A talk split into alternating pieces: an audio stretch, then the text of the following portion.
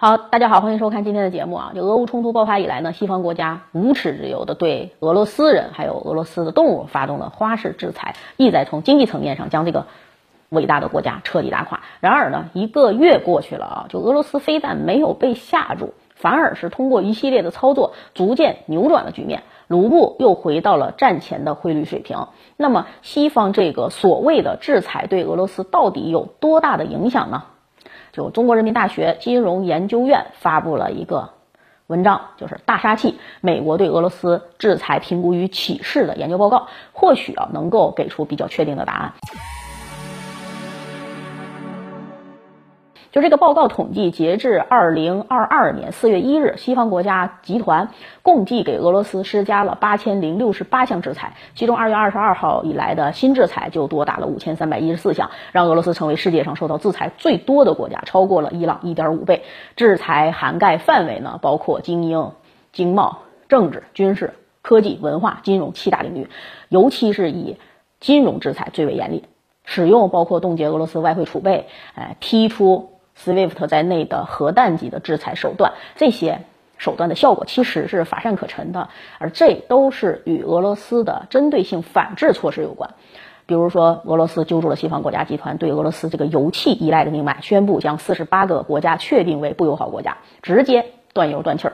让他们的能源价格飞涨。又比如说，俄罗斯使用了本国的国际贸易支付系统来替代 SWIFT，并且呢已经运转良好了，粉碎了西方。不让俄罗斯原材料进入国际市场交易的这个图谋，而西方国家集团对卢布汇率这个打压，虽然是在开始的几天里面呈现出了效果的，但很快呢也被卢布天然气挂钩的这个策略击破了。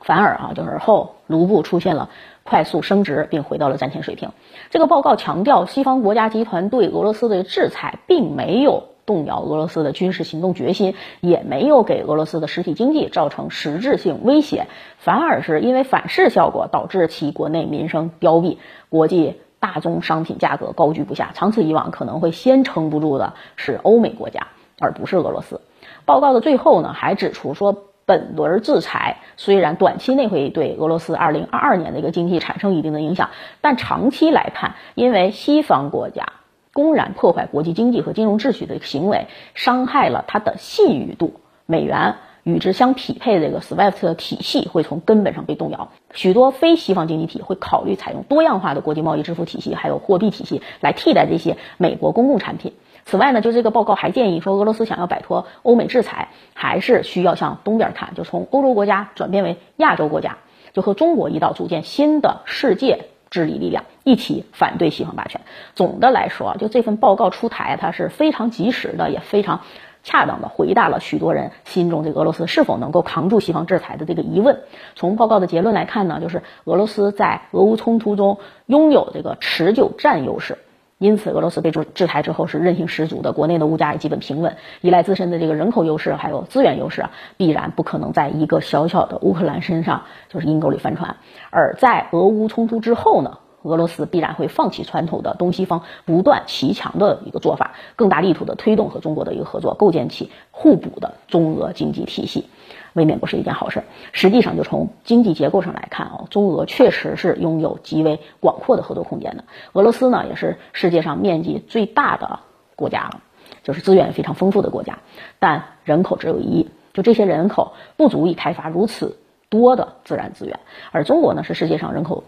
多的国家，对资源需求量呢也是最多的国家。我们的自然资源是比较贫乏的，也不能够自给自足，极度的依赖进口。双方正好能够形成一个良性的互补。实际上，近年来随着中美的一个战略性竞争拉开大幕，哈，中国再依赖从海上运输各类资源呢，已经是越来越不安全了。特别是中美之间横亘台湾问题，一旦某天翻脸了，如今施加在俄罗斯身上这些制裁，我们都能想象到，马上就会转嫁到中国身上。啊，到时候马六甲海峡一封锁，我国的能源和原材料这个需求就会被人掐住命脉。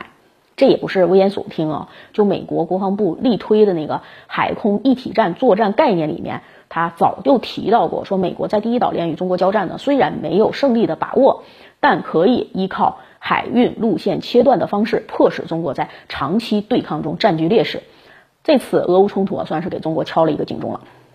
今后呢，我们也一定要坚定的啊走独立自主的发展道路，任何时候呢都不能让命脉被不友好的国家专注。今天的节目咱们就聊这么多，感谢大家收看，再见。